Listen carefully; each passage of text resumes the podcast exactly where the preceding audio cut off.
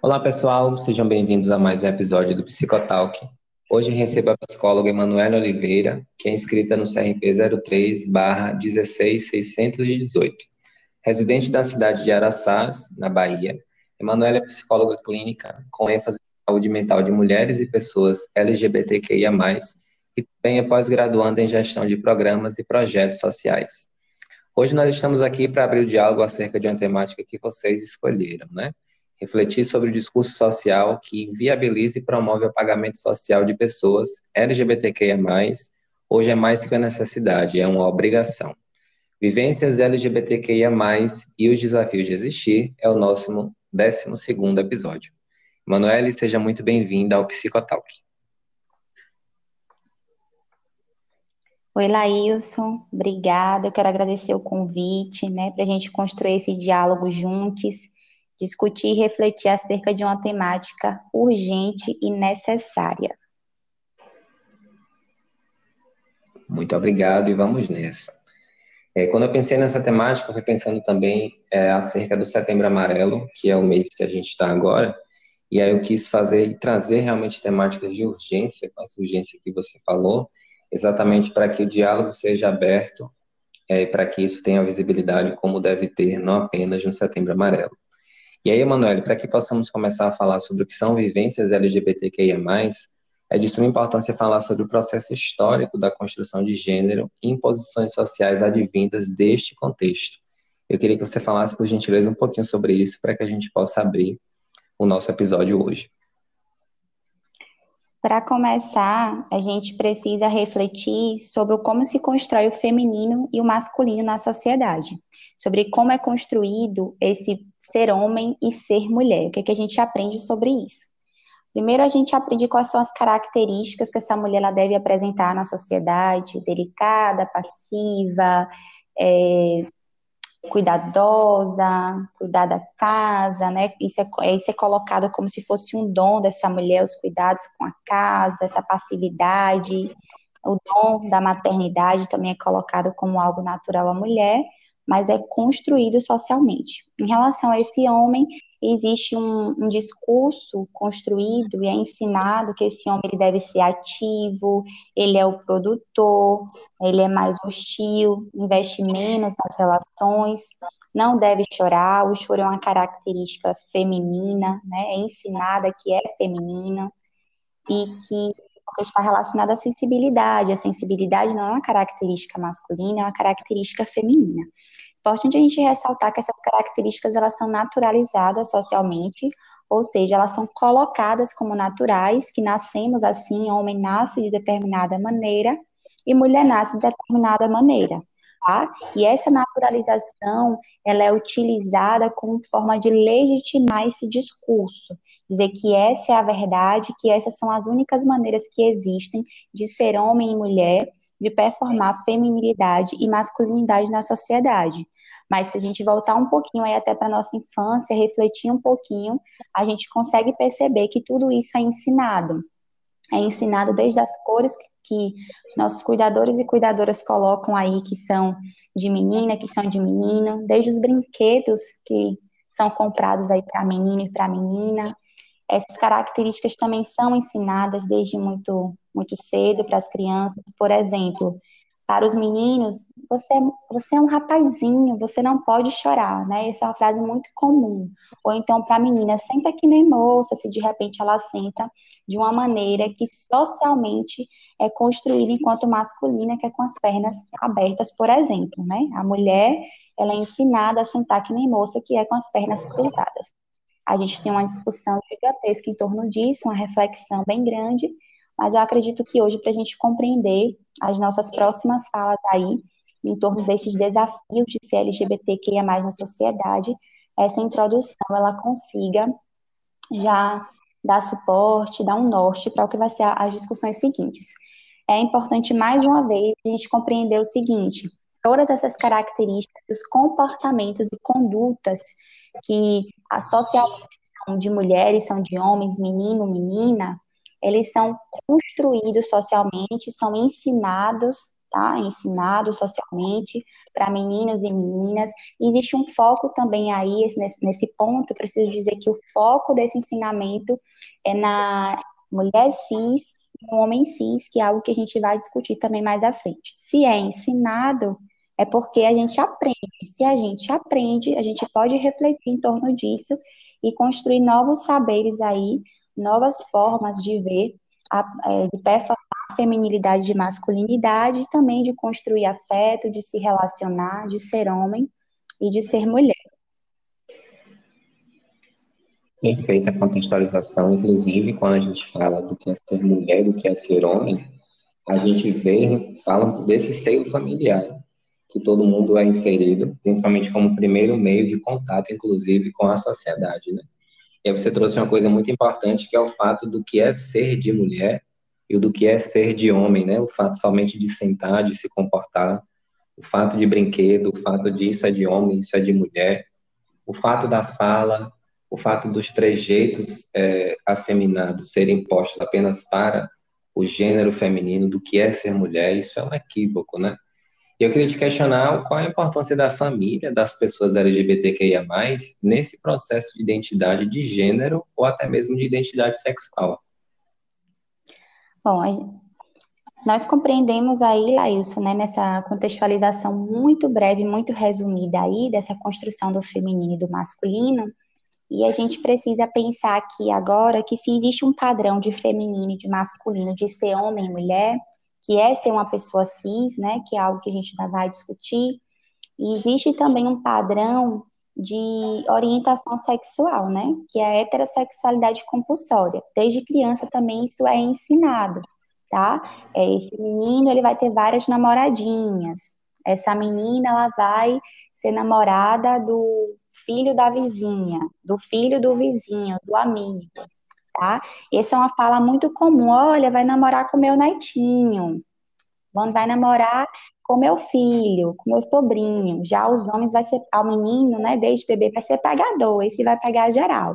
Essa, nessa fala a gente já percebe que é presente aí no discurso é, uma única possibilidade de orientação sexual, que é a heterossexualidade, que já é colocada aí desde a infância, a pessoa ela cresce ouvindo esse discurso de que a única forma dela se relacionar, dela construir afeto, é a, a orientação sexual aí heterossexual, né? E a partir disso, essa criança que se torna adolescente se torna adulto, ela, ela se constrói nessa sociedade que tem um padrão de ser homem de ser mulher, e se constrói nessa sociedade, sociedade onde tem uma heterossexualidade compulsória. Aí aqui imagine, essa pessoa chega no ambiente familiar, tá? E ela fala que ela não é heterossexual né? Aí ela vai ser é, uma, uma pessoa que se relaciona com mulheres, vai ser uma mulher lésbica, bi, pansexual, um homem gay, bi, pansexual, ou uma pessoa trans, que é algo também que a gente vai falar um pouquinho mais à frente. Então, essa pessoa chega para a família, ela rompe com um padrão socialmente aprendido. Ela fala para essa ela rompe com a lógica binária de um padrão de ser homem e de mulher, uma única forma de ser homem e de ser mulher que é ensinada, e ela rompe também com um padrão de orientação sexual, que é uma única possibilidade que lhe é colocada de se relacionar, de construir afeto, né, de se atrair por alguém. E aí, essa, a maneira que essa família ela recebe, ela acolhe essa informação, a gente precisa refletir, porque nesse ponto a família ela tem um papel importante no acolhimento dessas pessoas, tá? Para começar, uma pessoa heterossexual se é compulsório, se desde cedo é colocado que é a única forma de se relacionar, essa pessoa ela a pessoa heterossexual nunca tem que sair do armário, né? Que é a expressão utilizada. Mas como a gente está na sociedade que tem um padrão, uma única, uma única forma, que é ensinado uma única forma de ser homem de ser mulher, uma única forma de construir afeto, de se relacionar, essa pessoa ela vai precisar sair do armário, né, que é o termo utilizado. Ou então essa pessoa, às vezes, ela é arrancada do armário, que é uma outra reflexão que a gente pode fazer mais à frente. Às vezes até pela família ou em outros espaços. E ninguém deve ser arrancado do armário, né? A gente precisa compreender uma série de questões aí que mantém a pessoa lá ou que leva a pessoa a sair. E também ninguém é obrigado a sair de armário, ninguém é obrigado a fazer uma reunião para a família e falar, olha, gente, eu não sou heterossexual, né? Mas quando as pessoas elas saem desse armário, que é um movimento que costuma acontecer, é, a maneira que a família lida com isso interfere é, na maneira é, que essa pessoa ela também vai lidar né, com essas questões. Porque o que é, que é esperado? Essa família que desde cedo pode falar sobre um amor incondicional, né? Eu te amo sobre qualquer condição, né? Incondicionalidade é isso, não importa a condição, eu te amo. É, é, da família, que é esse primeiro grupo social que essa pessoa faz parte, a gente espera o quê? A gente, como pessoa, parte também integrante de uma família, ser acolhide, né? É família, é o afeto, é o colo, é a escuta.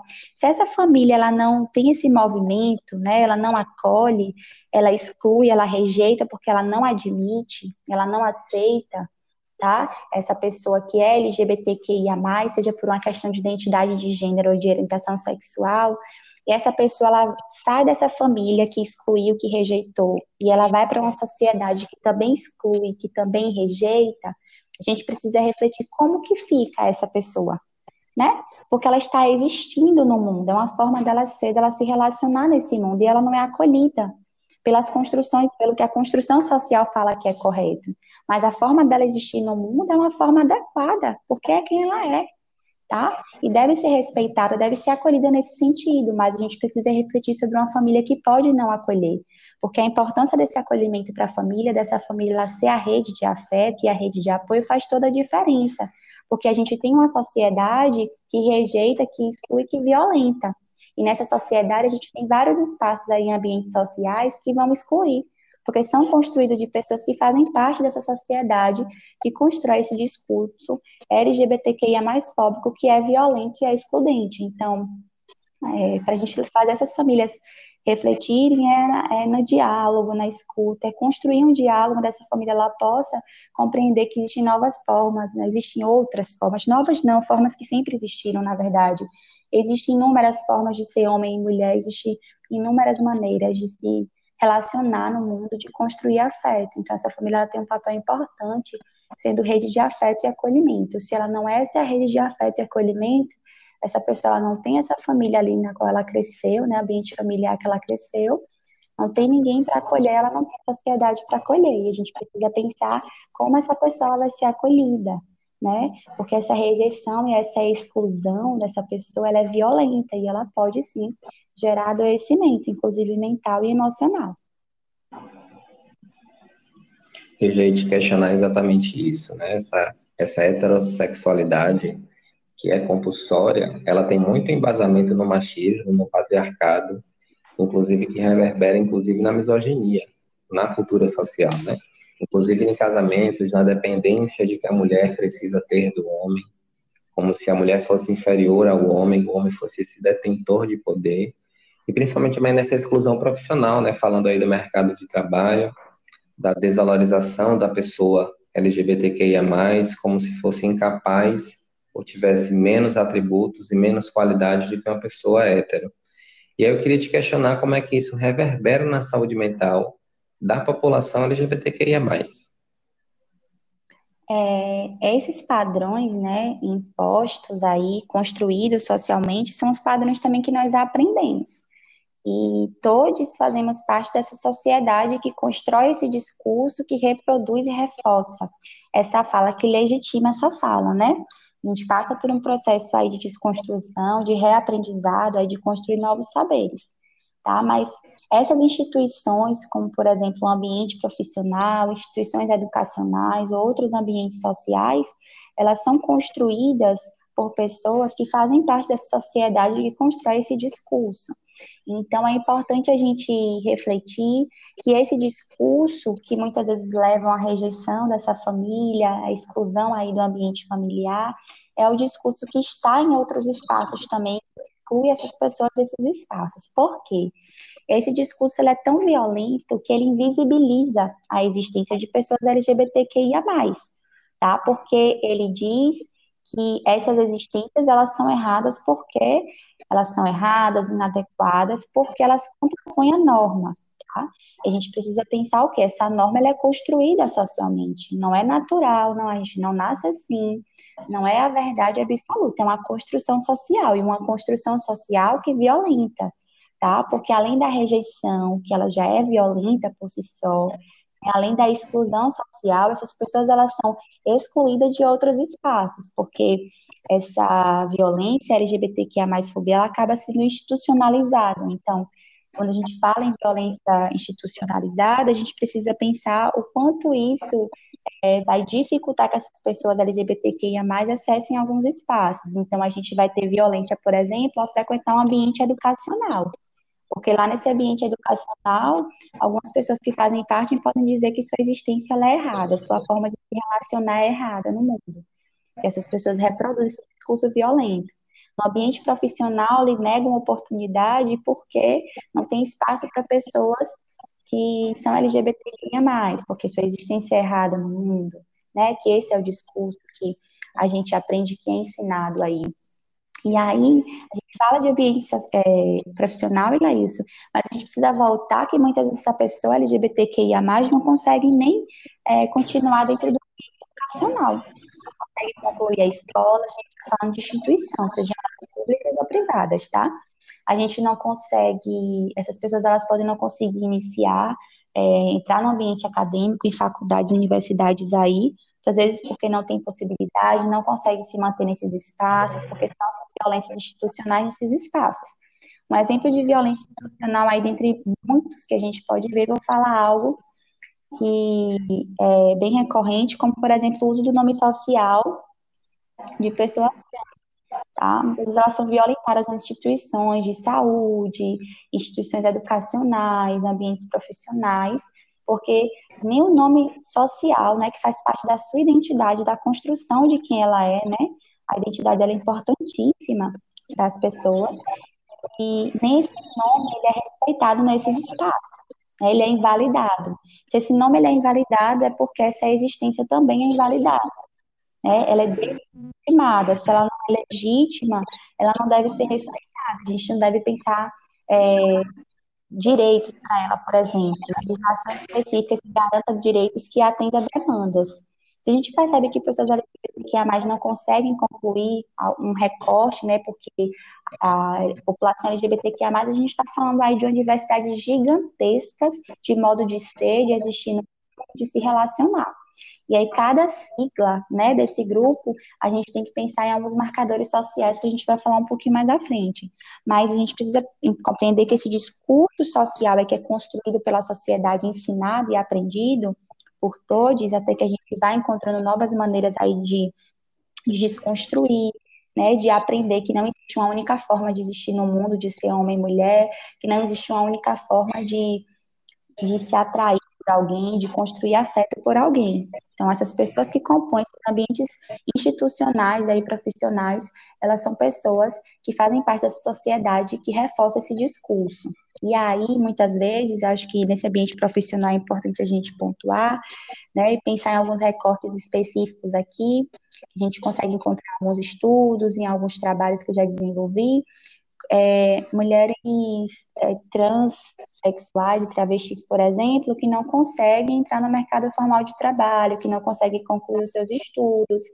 E aí é, a gente vê nessa mulher alguns marcadores sociais. Essa mulher ela sofre transfobia, ela não tem sua identidade de gênero reconhecida, não é respeitada, né, por essa sociedade que construiu um outro padrão de ser mulher. Essa ela sofre misoginia, machismo, né, várias opressões sofridas é, por uma só pessoa, que aí a gente já está falando um pouco de marcadores sociais. Aí muitas vezes você vai encontrar essas mulheres é, na prostituição. E aqui eu não trago uma opinião específica sobre a prostituição, né? Eu trago algo a partir de alguns estudos que eu li, a partir de algumas experiências que eu já tive a oportunidade de ouvir em alguns ambientes de discussão, que é que essas pessoas elas não têm escolhas, elas não estão no ambiente formal de trabalho, não é porque elas não querem, é porque elas não conseguem, porque os, o, esse ambiente profissional não acolhe. A gente pode refletir que dentro aí da sigla LGBTQIA+, como eu já disse, tem uma inúmera, tem uma diversidade de formas de existir no mundo, tem pessoas que já estão ocupando alguns espaços, mas a gente precisa pensar em alguns recortes ali dentro da sigla que ainda não ocupam esses espaços por esse discurso é, produzido aí, legitimado pela sociedade. Perfeito, e esses padrões heteronormativos que você trouxe, inclusive, é, são tão violentos que se reverberam, inclusive, dentro da própria aceitação das pessoas LGBTQIA+. Existe um processo de identidade, existe um processo de, de identificação e também existe o um processo de aceitação. E aí, por a gente estar envolvido nesse contexto heteronormativo que é malicioso e que é perverso, muitas pessoas, inclusive, têm uma dificuldade de se aceitar justamente por estar envolvido no que é ser normal, no que é ser imposto como correto, ou até mesmo como ideal, o papel do homem ideal em sociedade, né? E também se fala muito sobre a cis heteronormatividade. O que seria isso? Então, essa palavra aí grande, cis heteronormatividade, ela tem a união de três palavras: cisgênero, né? Heterossexualidade e normatividade. A gente pode começar pela normatividade porque a gente já falou um pouco. Normatividade é essa norma social, esse padrão social socialmente construído, né? Esse discurso construído do que é certo, do que é errado, do que é ser homem, do que é ser mulher, como eu já disse, e de dessa heterossexualidade também aí compulsória, esse padrão de orientação sexual. E aí a gente vem para falar sobre a cisnormatividade, né? Cisgênero, cisnormatividade, onde a norma é ser uma pessoa cisgênero, né? essa pessoa cisgênero é uma pessoa que vai se identificar com o gênero que lhe foi atribuído no nascimento, tá? Atribuído desde o pré-natal, por exemplo. Mas essa pessoa cisgênero, essa atribuição desse gênero, a gente precisa é, compreender que ela é, está em torno de uma construção social do feminino e do masculino e que também ela tem como foco aí um discurso pautado no determinismo biológico, onde o binarismo, né, o feminino, o masculino, o ser homem, o ser mulher, ele é socialmente, ele é utilizado como fonte de legitimidade de um sistema simplista, onde para ser mulher é preciso ter uma vagina, onde para ser um homem é preciso ter o pênis. Tá? Então, até essa atribuição do gênero aí, desde o pré-natal, no nascimento, enfim, do feminino e do masculino, ele está em torno dessa construção social, né? Dessa, dessa simplificação do ser homem e o ser mulher, tá? Então, por exemplo, eu sou uma mulher cis, eu me identifico com o gênero que me foi atribuído no nascimento, na verdade, antes até que é o feminino. Mas até essa minha identificação caberia uma reflexão, porque a gente já falou da construção social do feminino e do masculino. Tá? Então, a norma é ser cis, ser cisgênero. Logo, uma pessoa transgênero, que ela não vai se identificar com o gênero que lhe foi designado no nascimento, tá? Ela vai romper com essa lógica binária, tá? Com esse binarismo imposto, com essa simplificação do ser homem e do ser mulher, tá? Que a gente falou antes.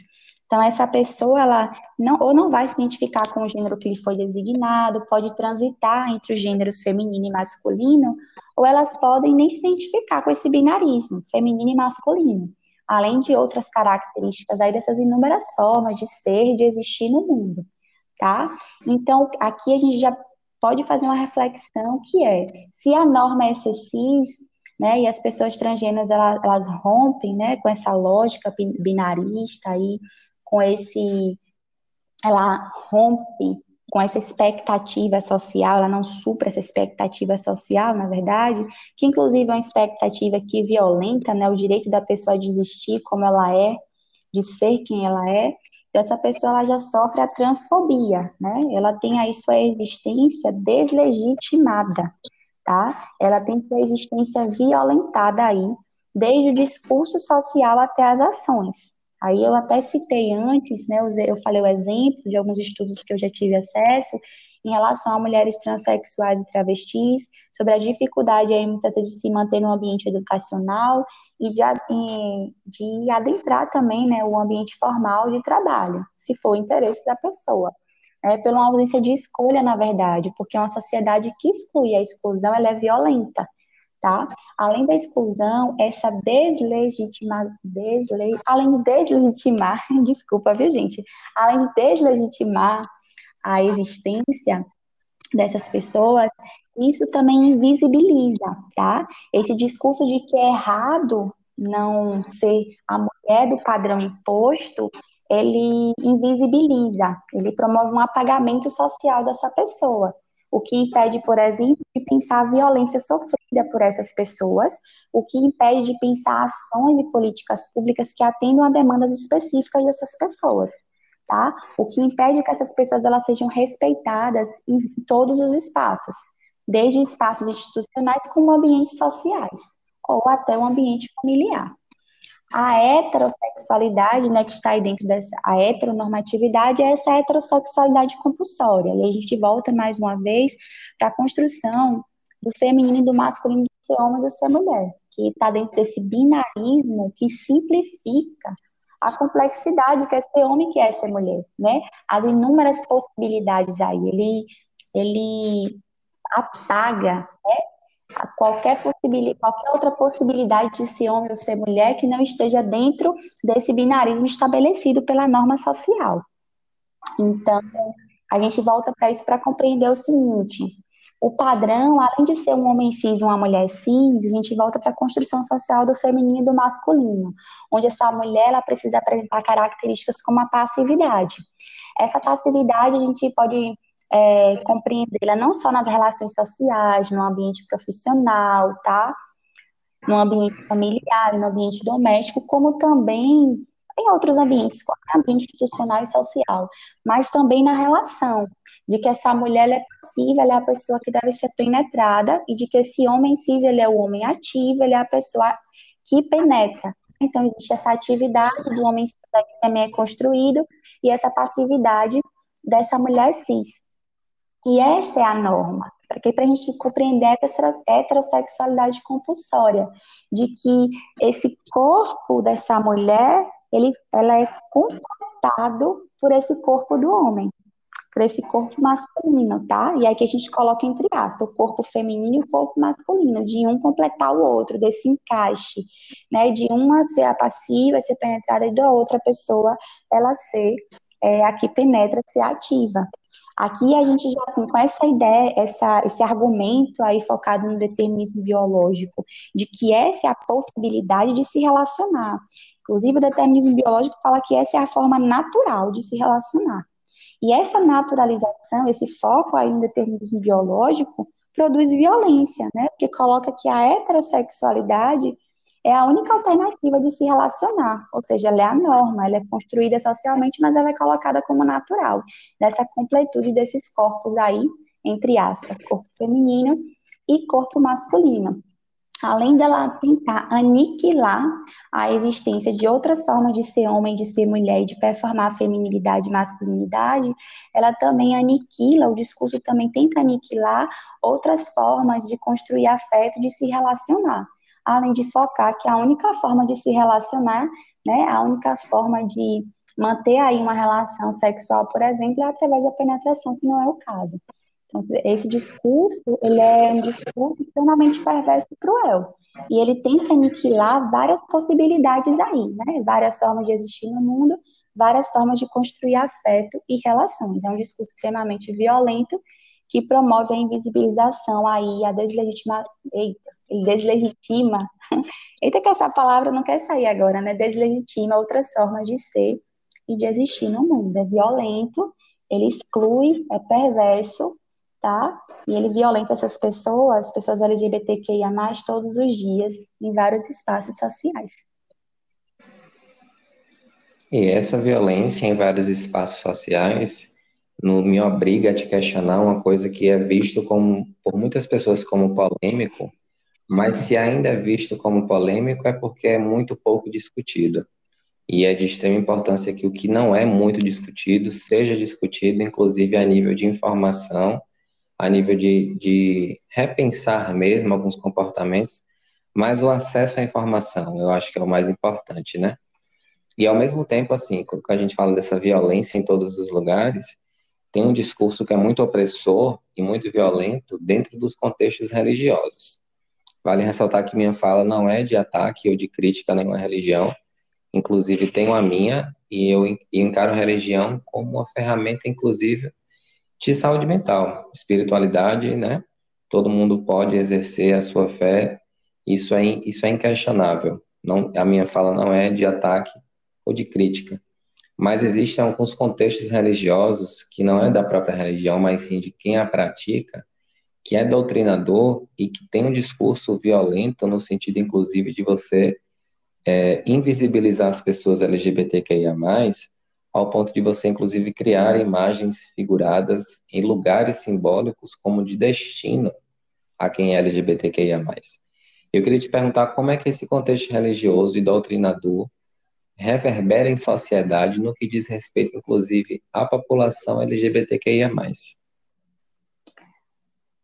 Bom, Ilaís, primeiro que a gente precisa realmente, né, colocar que aqui a gente não questiona, né, a religião, a fé das pessoas, né, eu me sinto confortável também para dizer, eu sigo, né, uma religião, eu considero a fé é um sentimento, né, a religião ela é um, algo que faz sentido para a pessoa, ajuda a pessoa até a, a conseguir é, dar significado, né? Alguns símbolos, algumas situações. Aí faz parte da história da sociedade há séculos, né? E, e respeitada toda religião, toda fé, e até quem não tem religião alguma, quem não acredita em nenhuma doutrina. A gente está falando aqui de respeito às possibilidades de existir no mundo, de ser, e a possibilidade de escolher quando se trata de religião, porque anteriormente a gente falou de identidade de gênero a gente falou de orientação sexual, tá? Que não são escolhas, isso é importante ficar claro, né? Porque eu falei escolher para não parecer que eu me refiro ao assunto anterior, me referi à religiosidade.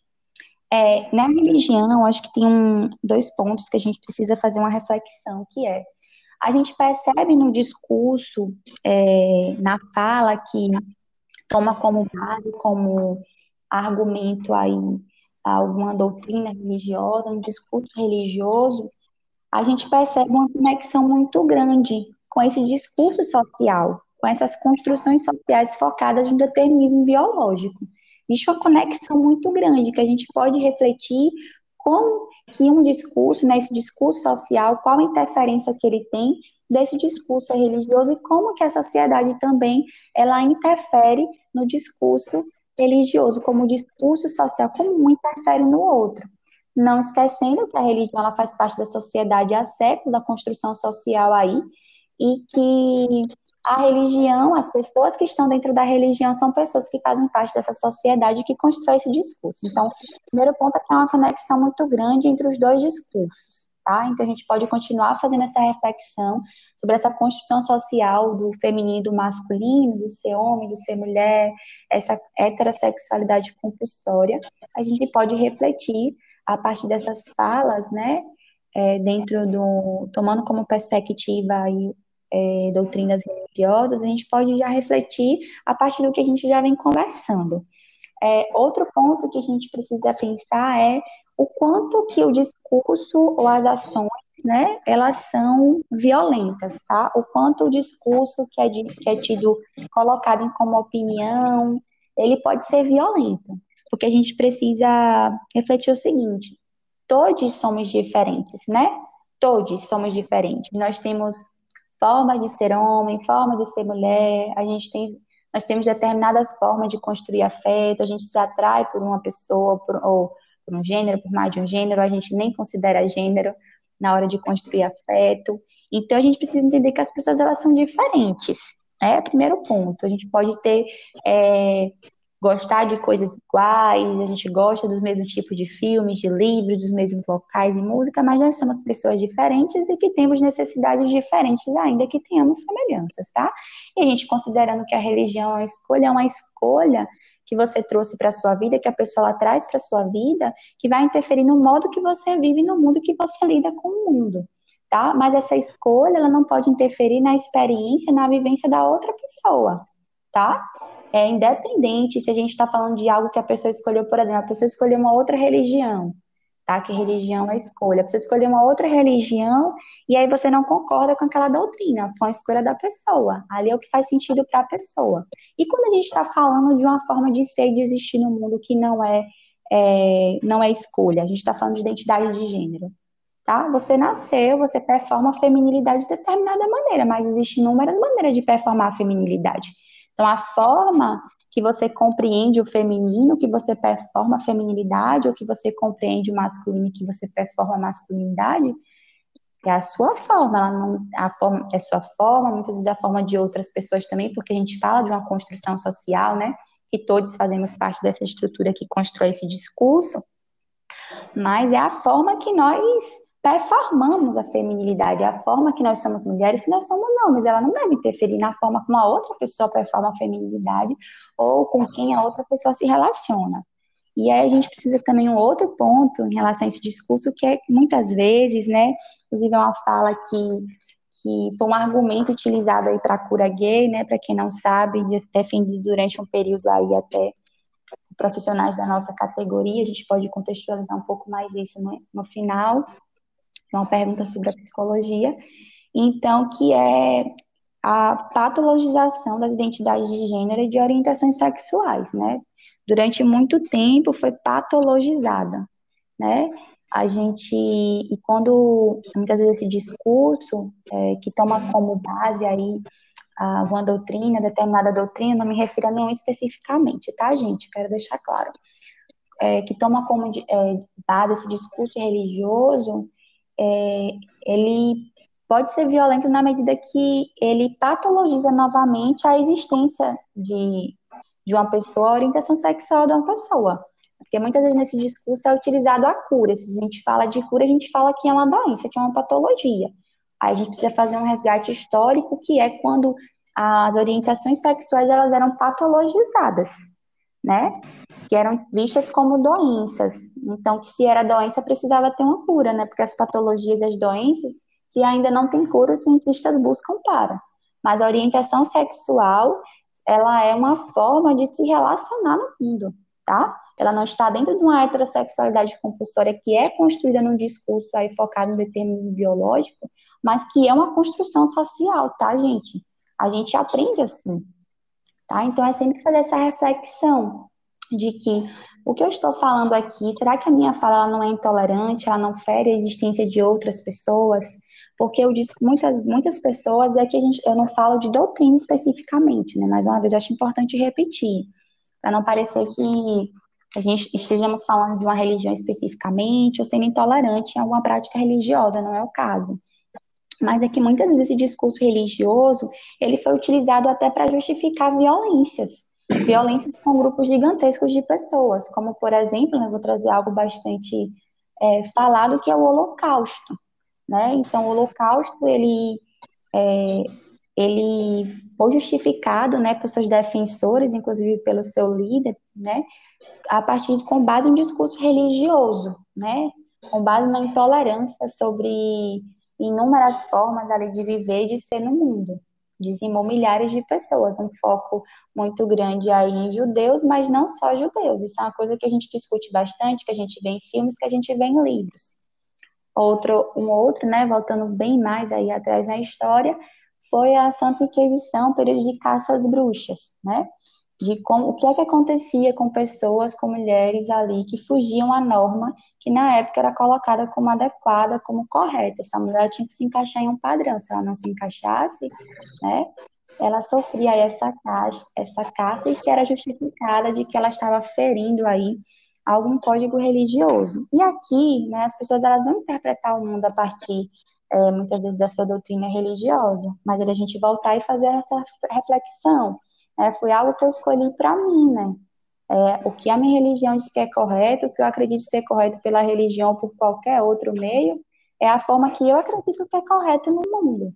Ah, eu não tenho que violentar as pessoas, agredir as pessoas ou legitimar violências. É muito perigoso quando você tem esse discurso. É errado. Né? Muitas pessoas podem pensar, nossa, mas não é nada demais. Né? Eu acho que é errado, eu estou dando minha opinião. Estou dizendo que não é de Deus, estou dando minha opinião. Mas a opinião que legitima violências, né? Então é importante a gente fazer essa reflexão. Será que a minha opinião ela não legitima intolerâncias? Ela não reforça a violência? Será que eu não tenho um discurso de ódio aí disfarçado de, de opinião, amparado aí muitas vezes em um discurso religioso Então, a gente faz essa reflexão é, sempre que a gente se posicionar, e às vezes até quando uma pessoa fala assim, olha, seu discurso, ele é um discurso, discurso LGBTQIA fóbico, você, se for uma pessoa LGBTQIA mais, somente você precisa compreender que aquele é o local de fala daquela pessoa, que é aquela pessoa que vive nessa sociedade que a exclui, que não legitima a sua existência, que invisibiliza a sua existência, suas vozes, né?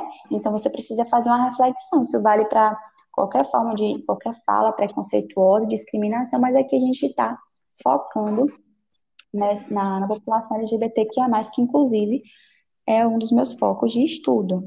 Acredito que eu tenha respondido, e Laís, se eu não respondi, você me fala que eu posso pontuar algo a mais. Não, tá perfeito. E aí, muito obrigada por você ter respondido e, e ter feito essa colocação muito importante principalmente no que diz respeito à população LGBTQIA+, né? Eu só reforçando mais uma vez a minha pergunta também, não é discriminatória e não é nem um pouco segregatória no que diz respeito à religião.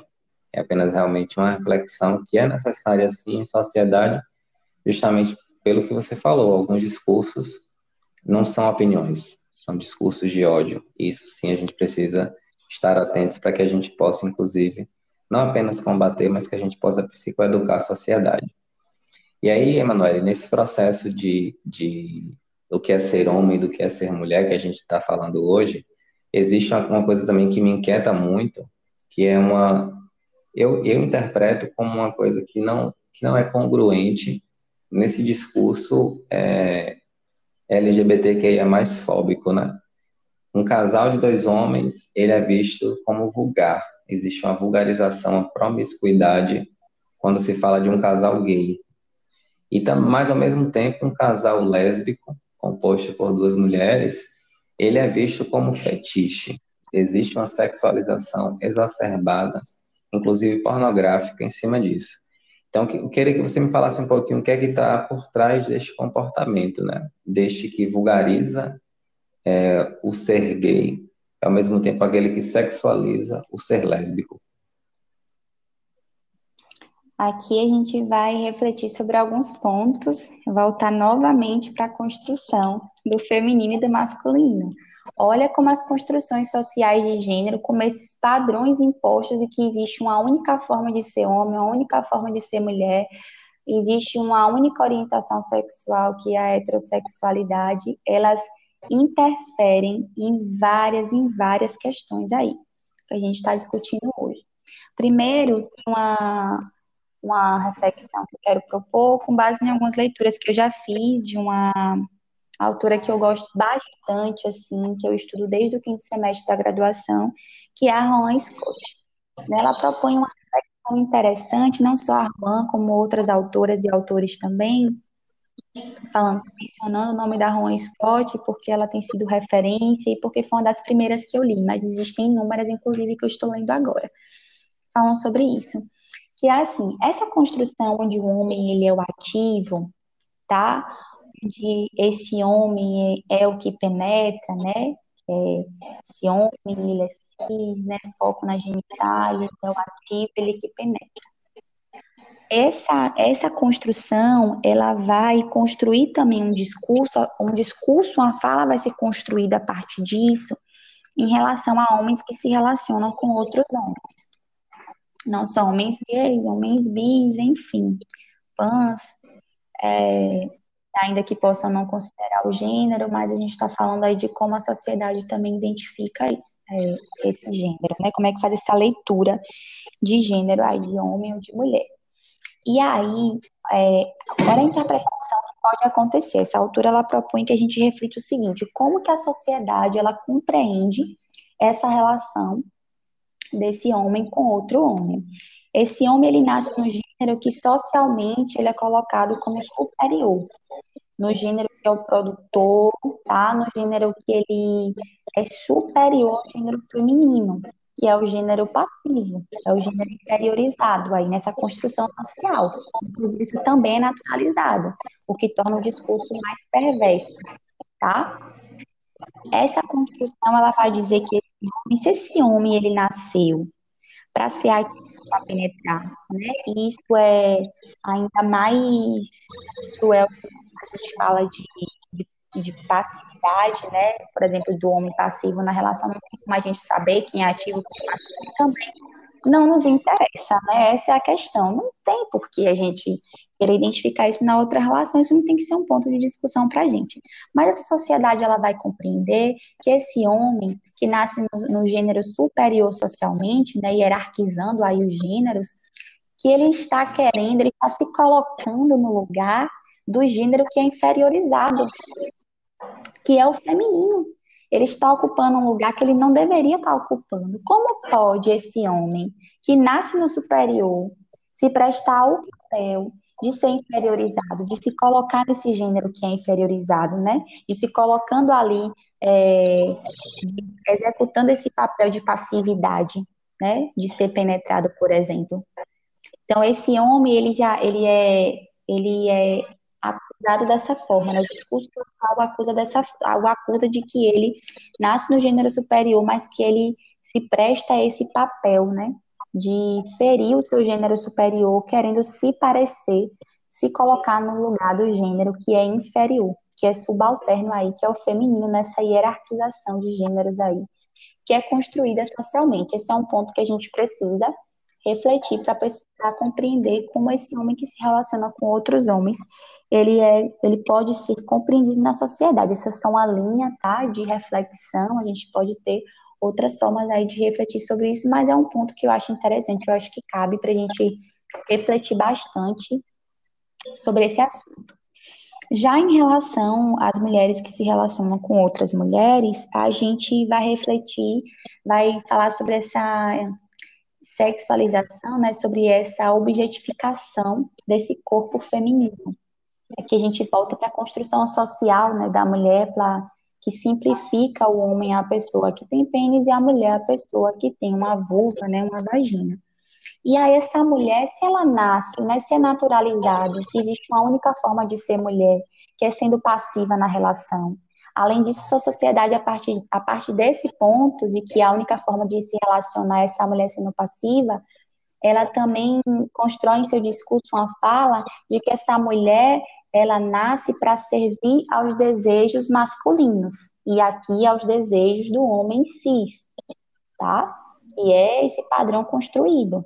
Então, se essa mulher ela nasce para ser passiva, além da gente refletir sobre a objetificação desses corpos na sociedade, se essa mulher ela nasce para ser complemento a esse corpo, é, lembra que é, a, gente, é, falou sobre isso antes, se o corpo feminino, entre aspas, ele nasce para complementar o corpo masculino, entre aspas, também, tá? Que a gente está falando de construção social, a gente não está falando de que é a única forma de ser. Se essa ela, ela nasce, mas ela vai se relacionar com outras mulheres, a sociedade pode compreender o quê?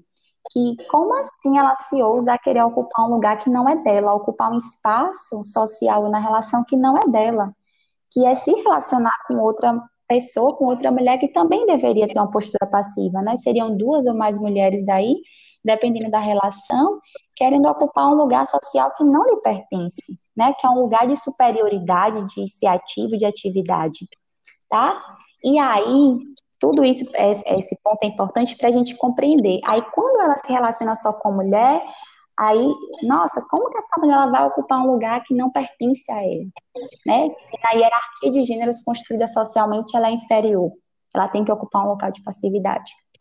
Aí, a partir disso, a gente reflete que quando é que essa mulher, essas mulheres que se relacionam, ela já começa a ser percebida é, sob outra perspectiva, quando o homem entra na relação tá? Que, é, que pode até refletir sobre a indústria pornográfica, tem bastante coisa para a gente refletir, mas esse é um ponto. Se um homem ele entra na relação, entrou ali na relação o que a sociedade diz que faltava, que é um homem, que é a pessoa ativa na relação, tá? E aí a gente reflete sobre, a, sobre essa, esse feitiço, né?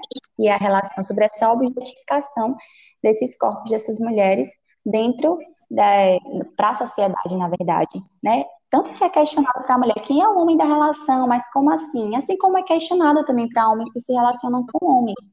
Mas esse ponto é importante para a gente perceber. Quando esse homem ele participa, quando esse homem ele assiste, se essa mulher ela está servindo ali tá? Que aí a gente volta para a indústria pornográfica. Se essa mulher ela faz algo ali para atender ao prazer, ao desejo, à necessidade desse homem, ela está fazendo o que a sociedade diz que ela tem que fazer. Ela está adotando uma postura passiva, ela está ali para atender às necessidades desse homem. Logo, essa objetificação, tá?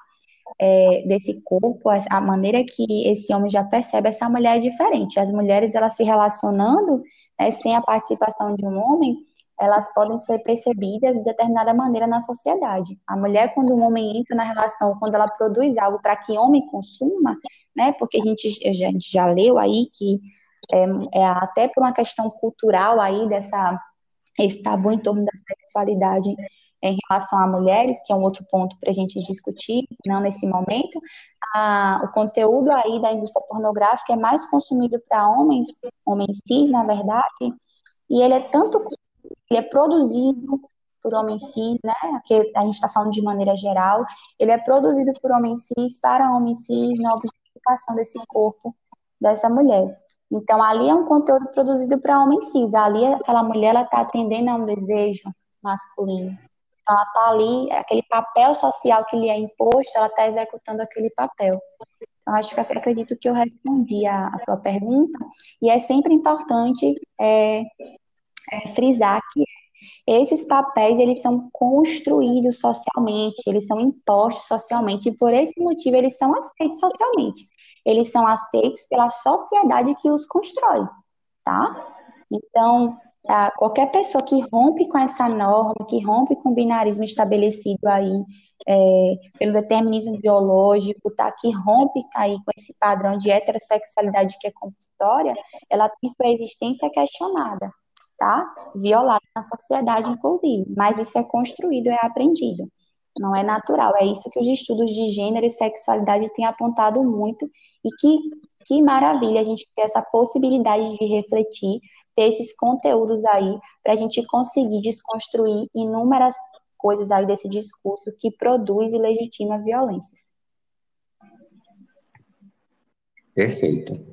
E aí, em sociedade, a gente também precisa falar dessas barreiras que a gente encontra, né? No que diz respeito à, à afetividade dentro da, da classe LGBTQIA+. Inclusive, nos últimos 10 anos, né? Temos aí as vitórias, inclusive, como é, a, a permissão do casamento, os direitos enquanto, enquanto pessoa, enquanto indivíduo, só que mesmo assim, a família homoafetiva ainda não é vista como família no Brasil. É, e aí a gente vê a importância da inserção da psicologia nesses movimentos, a gente observa a importância da existência desses movimentos e de que suas pessoas também façam parte desses movimentos. Porque, inclusive, existem hábitos e equívocos dentro da própria classe, como a cultura do cancelamento, a vulgarização, a banalização, a sexualização, como a gente já conversou, é, é, que precisa ser posta é, de uma forma que não seja segregatória, para que as pessoas entendam o que é estar junto, junta ou juntes, né? Dentro da própria classe. E aí a gente precisa falar também de políticas públicas, de saúde, educação, o contexto familiar, como a gente tanto está conversando, social, afetivo, diversas coisas e diversas vivências que, que é preciso ser dialogado, que é preciso ser posto nos, nos lugares de fala, nos lugares de visibilidade, de representatividade, inclusive, principalmente, para que a gente possa compreender e esse diálogo parta não apenas para o diálogo, mas para ações sociais, que é o que mais falta hoje em sociedade, né? E aí, Manu, para que a gente possa finalizar, eu queria te perguntar, é, dentre todas as vivências LGBTQIA+, qual é o maior desafio de existir com base em sua vivência profissional como psicóloga ou até mesmo como sua vivência pessoal? Eu acho, lá isso que é, é, complicado até falar qual é o maior desafio, tá? Eu tenho, eu acho importante pontuar nesse momento, me sinto até confortável para falar que eu também estou dentro, né, da sigla LGBTQIA+, também faço parte do movimento já faz um tempo, e sou um profissional que atua é, aí com esse foco em gênero, sexualidade, né, e na saúde mental de pessoas LGBTQIA+. Vou falar com base, sim, nas minhas vivências, né, enquanto profissional, enquanto pessoa que faz parte desse movimento, Mas é, por que, que, eu, que eu, eu disse que pode ser difícil falar sobre qual é o maior desafio de existir, né? Porque existem inúmeras formas de existir é, tendo LGBTQIA+, e não sendo também, né? Existem inúmeras formas de ser, de existir nesse mundo, existem inúmeros marcadores sociais. Então, antes de falar o que eu, o que eu percebo aí, a partir dos trabalhos, não só na clínica, como em outros espaços, a partir da minha vivência também, é, como eu acho um desafio maior, é sobre os marcadores sociais né, que a gente precisa compreender dentro do próprio movimento né, LGBTQIA+, não só fora, né, é, cada letra tem suas demandas específicas, né, cada letra tem suas demandas específicas que devem ser atendidas, é, cada letra tem marcadores sociais que atravessam a sua existência, por exemplo, é, uma mulher, uma mulher negra, trans, é, lésbica, pessoa com deficiência, a gente identifica aí alguns marcadores, né, sociais, essa mulher ela vai sofrer transfobia, racismo, é, machismo, né, misoginia, se for uma pessoa com deficiência, capacitismo, então a gente precisa refletir sobre marcadores sociais, é importante compreender isso. Esses marcadores, eles vão fazer com que possamos identificar quais as opressões sofridas por essa pessoa, né? Então, é, muitas vezes essa pessoa, ela se encaixa em mais de uma letra, do, inclusive, né, da sigla LGBTQIA+, como o exemplo que eu trouxe. Então, existem mais marcadores sociais, mais opressões que essa pessoa ela vai vivenciar aí ao longo da sua vida, essas opressões elas acontecem todas ao mesmo tempo, né? Essas opressões ela atravessam esse corpo dessa pessoa ao mesmo tempo. Ela não sofre hoje machismo e é naquele lugar transfobia, não, ela sofre racismo, transfobia, machismo, capacitismo, todos ao mesmo tempo, em todos os espaços sociais, para essa construção social, discurso construído socialmente. Mas é, eu acredito que a, essa, esse discurso LGBTQIA mais fóbico que produz a invisibilidade e o apagamento social, né, reforçado aí no discurso social nas, é, todos os dias em todos os espaços, é um grande desafio. Né? Eu não posso elencar aqui, como eu disse, é, como o maior desafio, mas é um grande desafio, porque essa invisibilidade produz um apagamento social. É, o que é que isso faz? Se essa pessoa ela é invisível, ela não existe. Né? Se ela não existe, eu não tenho que pensar políticas públicas para ela, não tenho que pensar ações de combate à violência para ela. Muitas vezes, se ela não existe, eu vou até dizer que a violência que ela sofre é mimimi.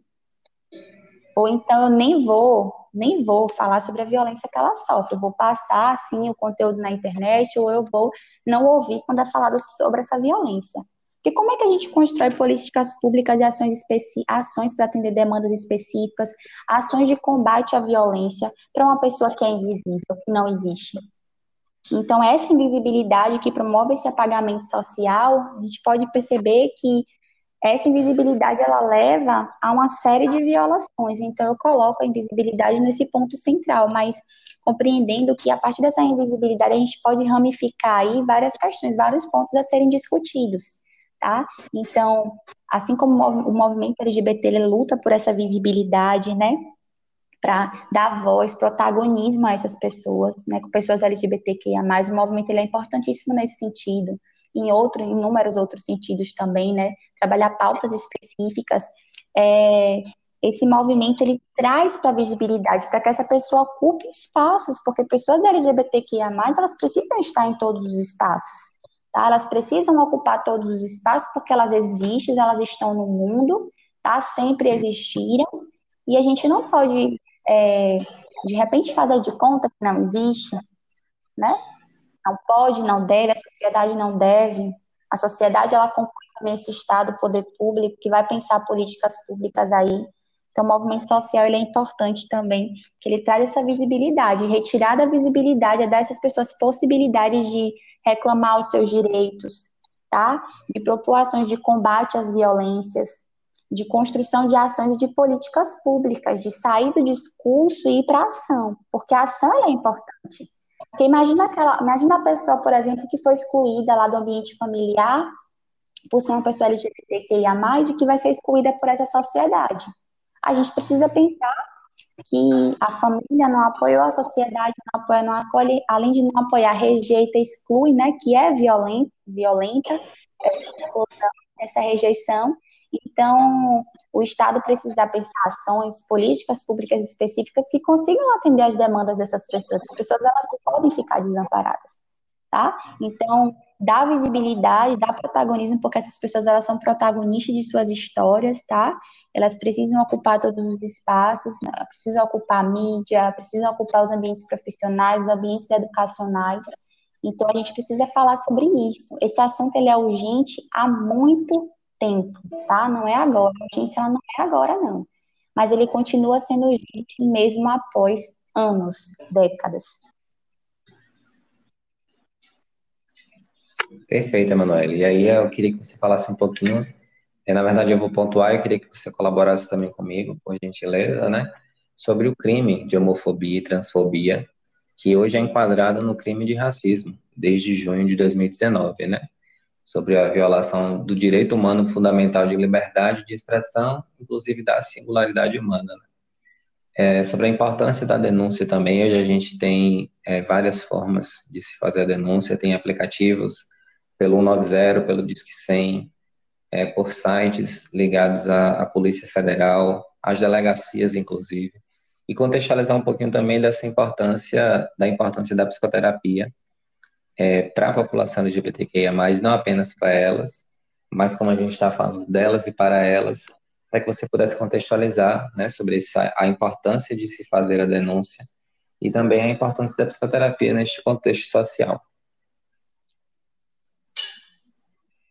Então, né, é, foi um marco, né, a luta aí, um marco, muito tempo de luta dos movimentos sociais pela criminalização, né, um marco aí de 2019, nós tivemos alguns, alguns ganhos em 2019, ganhos depois de anos de luta, ganhos significativos, a gente ainda tem muito enquanto caminhar, enquanto sociedade, ainda tem muito aí que refletir sobre esses padrões socialmente construídos que violam direitos, e é, quando a gente essa criminalização ela mostra, né, que, que vozes estão sendo ouvidas, tá? É, que existe uma violência específica, transfobia, né, homofobia, e aí a gente fala LGBTQIA fobia, que existe uma violência que acontece por essas pessoas existirem no mundo, tá? Essas pessoas elas são violentadas, elas têm direitos ceifados porque elas existem, porque elas se relacionam com, com pessoas, elas têm orientação sexual fora da heteronormatividade, elas têm elas performam feminilidade, masculinidade fora desse binarismo, né? Fora desse determinismo biológico construído, esses padrões. Então, esses, esses marcos, eles são importantíssimos porque mostra que essas pessoas existem e que elas são violentadas. Mas a importância de falar sobre denúncia, né? O quanto as pessoas LGBTQIA+, também vão precisar de redes de apoio. Que essas denúncias, elas sejam efetuadas só por pessoas LGBTQIA+. Acho importante que, enquanto sociedade, a gente possa fazer a reflexão e, inclusive, denunciar, né? Construir essa responsabilidade social, né? Esse exercício até de cidadania, de que se outra pessoa está sendo violentada, né? Que se a pessoa, de repente, ela não tem condição, ela, às vezes nem, não sabe, por exemplo, que deve fazer a denúncia, que essa denúncia seja feita por outras pessoas. Um outro ponto que eu acho importante é o quanto a mídia poderia veicular muito mais essa informação não só a internet, mas, por exemplo, a TV aberta. Aí a gente está falando de uma mídia que também é construída nessa sociedade aí, que constrói padrões, tá? Toda essa construção social, ela afeta aí todas as áreas, ela afeta as inúmeras formas de se relacionar. Acho que um ponto para a gente trazer sobre isso, sobre a importância é essa. Por que, que ela não é mais veiculada né, nas mídias? Porque eu, eu vejo né, essas informações, eu acompanho páginas LGBTQIA+, dentro do movimento, mas ser veiculada para quem não acompanha, quem não segue essas páginas, quem não acessa a internet, canal de notícias. Mas o quanto isso poderia ser mais veiculado, inclusive os canais de denúncia. Como é importante a gente falar sobre isso. Tá? Não só para LGBTQIA+, mas na sociedade como um todo. É, sobre a importância da psicoterapia antes, é, eu acho importante falar sobre é, o compromisso social, né, ético e político que a psicologia ela tem na garantia de direitos humanos. Compromisso de compreender, né, enquanto categoria, enquanto profissional em sua prática, é, compreender é, de onde surge a violência, né? Chega no ambiente clínico ali, uma pessoa que sofre violência aí, pela LGBTQ+, fobia estrutural, institucional, mas compreender de onde é que surge, compreender o contexto disso que surge, para que trabalhe com a pessoa dentro da clínica, né? A gente vai trabalhar, que essa pessoa tem estratégias para lidar, mas compreender essas violências para que a gente tenha um trabalho aí, um comprometimento social de o que fazer, né? Não só no discurso, produção de materiais, mas do que fazer em ações para que essa transformação ela aconteça em todos os espaços. Né? A gente pode pensar, nossa, mas a sociedade ela nunca vai mudar, mas a gente começa, precisa começar a ir trabalhando nos espaços profissionais que nós estamos, tá? Nos espaços sociais que nós frequentamos, nos ambientes educacionais, enfim, qualquer ambiente que a gente esteja, né? Então a gente precisa fazer essa reflexão, e enquanto profissional a gente também precisa fazer essa reflexão ali na nossa prática, independente da nossa área de atuação. Tem uma amiga que trabalha com psicologia do esporte, a gente constrói muito discussões e diálogos sobre isso, sobre em quanto as questões de gênero e sexualidade, sobre o quanto esses padrões ele interferem aí nas práticas esportivas, tá? E como esse assunto é importante ser discutido em psicologia do esporte. Sobre a importância da psicoterapia, é, a gente, a psicoterapia que vai possibilitar, né?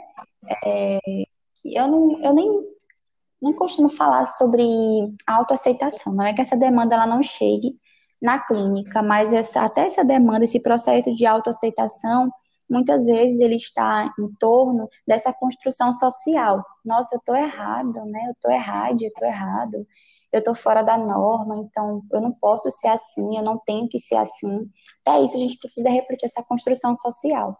E o processo psicoterapêutico é, esse processo de cuidado da saúde mental, né, de prevenção do agravamento de questões em torno da saúde mental. Importante a gente falar sobre isso, inclusive agora no Setembro Amarelo, da importância que tem cuidar da saúde mental, seja através da psicoterapia, seja através de outras formas de acessar, mas especificamente nesse mês de Setembro Amarelo que a gente fala, fala de um assunto tabu, né, que é o suicídio da importância é, das pessoas acessarem, compreenderem por que saúde mental é importante, por que a gente deve cuidar de saúde mental, quem são os profissionais que a gente deve procurar, né? Os profissionais de saúde mental, psicólogos, psicólogas, psicólogos, psiquiatras, né? O profissional da psiquiatria. Mas sabe, Léo, tem um ponto importante de psicoterapia que eu acho que a gente precisa pensar, é, para quem está chegando essa psicoterapia. A gente sabe que lá em seu início a psicologia, ela, ela, a clínica, ela surge aí atendendo em sua maioria a burguesia. Eu acho que é uma reflexão importante para a gente fazer, se tratando de psicoterapia. Tá? É, psicoterapia, né, é, esse, é uma forma que a gente tem de trabalhar a saúde mental, né, de encontrar estratégias para lidar com inúmeras questões aí que nos afligem, com inúmeros conflitos intrapessoais, interpessoais, né, para encontrar estratégias de lidar muitas vezes aí com esses desafios que o mundo aí, que a sociedade nos coloca, dentre tantas outras questões e especificidades, mas eu acho importante a gente refletir sobre para quem é que a psicoterapia ela chega. Ao longo aí dos últimos anos a gente vem discutindo bastante, né, a psicologia, a psicologia tem ocupado vários espaços, né, a gente tem percebido que a psicologia ela chega a locais que ela não chegava antes, mas eu acho que enquanto categoria a gente continua precisa continuar pensando sobre isso.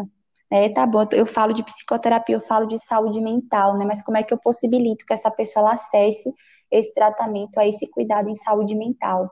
A gente tem aí várias faculdades que já ofertam, a gente tem atendimentos aí através de ONGs, a gente tem a CVV mesmo, que é o Centro de Valorização à Vida, a gente tem outras formas da pessoa aceitar ela iniciar o processo terapêutico, mas para além também da mobilização social sobre a importância, a gente sempre refletisse na nossa região, na nossa cidade, tem espaço para que as pessoas que não podem arcar é, com o valor total da sessão, né, que a gente tem aí uma tabela de honorários estabelecida pelo conselho, com o valor da sessão, se a gente tem espaço para que a pessoa trabalhe com que ela possa acessar de acordo com a realidade dela, inclusive financeira, a realidade social, eu acredito que uma reflexão para ser feita também em torno disso, uma reflexão importante.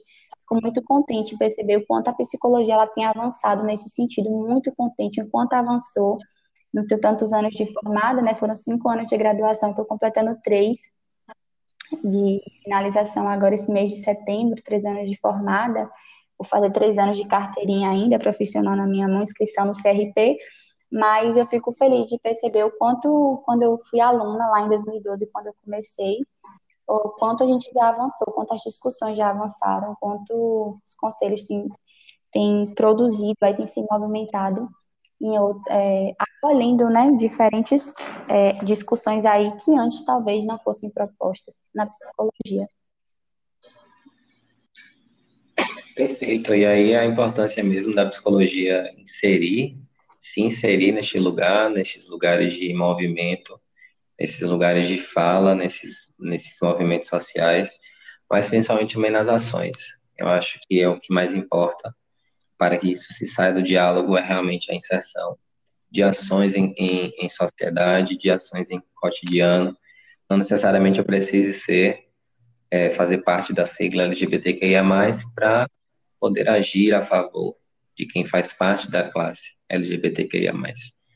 E aí, Manuel, eu quero te agradecer, assim, de forma muito pessoal mesmo, por você ter aceitado o convite, por estar aqui no Psicotalk hoje, a nos ensinar e a nos mostrar muitas coisas, muitas perspectivas, muitas possibilidades, que eu também acho muito importante, porque para além da gente falar do problema, a gente precisa falar também soluções. Isso você trouxe hoje muito pessoalmente, é, muito de uma forma muito idiosincrática sua mesmo, para um tema que é tão relevante, como você disse, ele é urgente, mas ele já é urgente há muito tempo. Hoje ele está em pauta, mas ele sempre foi urgente. E aí, para que isso não acabe, a gente precisa realmente de profissionais com a sua postura, com a sua disponibilidade, com a sua congruência e com a sua vontade de fazer e de falar, que é o que eu sempre digo: fazer é mais importante do que falar. Então, muito obrigado, tá bom? E Laís, eu que agradeço o convite, né? Agradeço o convite, inclusive, aqui de maneira muito afetuosa. É, quero deixar aqui para quem vai me ouvir registrado que esse tempo aqui de fala, ele não, encerra, tá? Esse diálogo, ele não encerra essas reflexões, a gente tem um tempo que a gente precisa cumprir, mas ele não se encerra aqui, eu acho importante falar isso que são discussões que a gente precisa continuar fazendo, até para a gente pensar a ação, sair da fala, né, que é importante o discurso, a reflexão, a fala é importante, né, para promover mesmo espaços de reflexão, mas para pensar ações. Então, dizer que esse discurso ele não se encerra aqui. Inclusive, no meu Instagram, estou lá disponível para a gente continuar construindo diálogos. E te agradecer mais uma vez, gratidão pelo convite, né, por abrir espaço para falar sobre algo que eu estudo desde o quinto semestre, um assunto que me movimenta, tá? Inclusive enquanto profissional de psicologia, que me movimenta mesmo, me tira do lugar, me causa inquietação, que me faz levantar vários questionamentos, que me faz refletir, tá? Inclusive na minha prática profissional todos os dias. E é muito significativo para mim falar sobre isso contigo, né? Meu colega de profissão, né? Quase pouco, né? Falta pouquinho, mas eu já vou falar assim, e que uma pessoa que significa tanto para mim, para minha história, né? A gente viveu bastante coisa junto e é muito significativo poder falar sobre isso aqui contigo agora, poder construir esse diálogo. Então, sinta meu afeto, tá? Gratidão por esse espaço. Muito obrigado. Obrigado a vocês também que estão aqui conosco. Na próxima semana estaremos aqui com a psicóloga Larissa Ribeiro, da cidade de João Pessoa, para refletirmos sobre o que aprendemos sobre a violência doméstica com a pandemia, em mais um episódio especial ao Setembro Amarelo. Para vocês que querem acompanhar a Emanuele no Instagram, o arroba dela é psi Emanuele Oliveira. Te espero também todo domingo, às 20 horas, para as lives do Psicotalk no arroba Rocha. A gente se vê e a gente se ouve. Um grande abraço e até lá.